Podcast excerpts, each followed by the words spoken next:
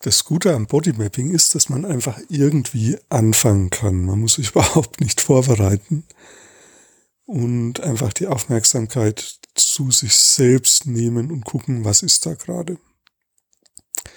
Ja, das mache ich jetzt. Also Bodymapping am Freitag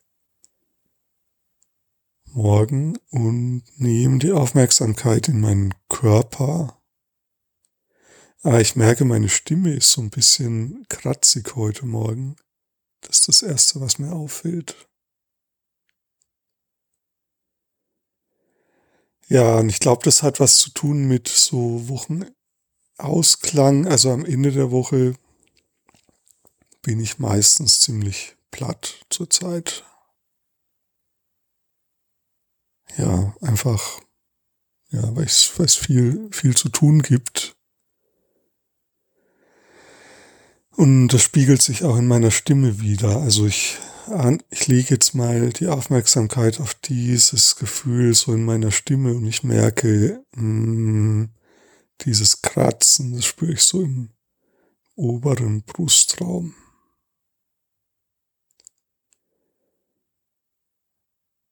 Ja, und ich spüre das auch, wenn ich nicht spreche.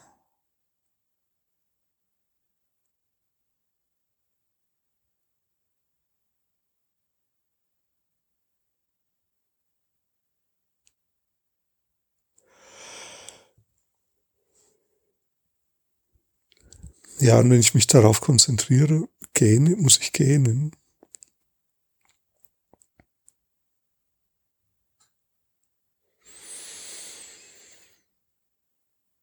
Hm, und dann rutscht was so in meinen unteren Bauch, also vom oberen Brustraum in den unteren Bauch.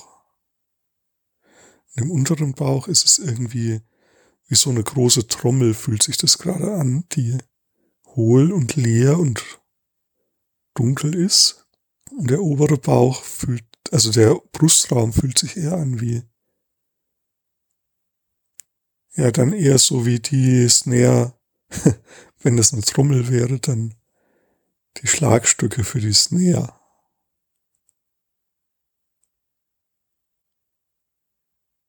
Ja, das ist interessant, genau. Also unten ist dann so ein großer Resonanzraum und oben ist eher so ein heller, schneller Klang.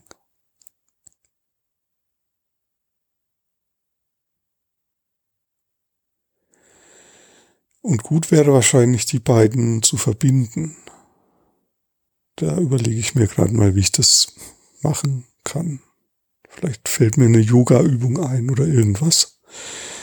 Gut, also der Startpunkt für heute für dich heißt, du könntest versuchen, mal den Klang deiner Stimme innerlich zu erspüren, dem innerlich nachzuspüren. Wie fühlt sich der Klang deiner Stimme körperlich an?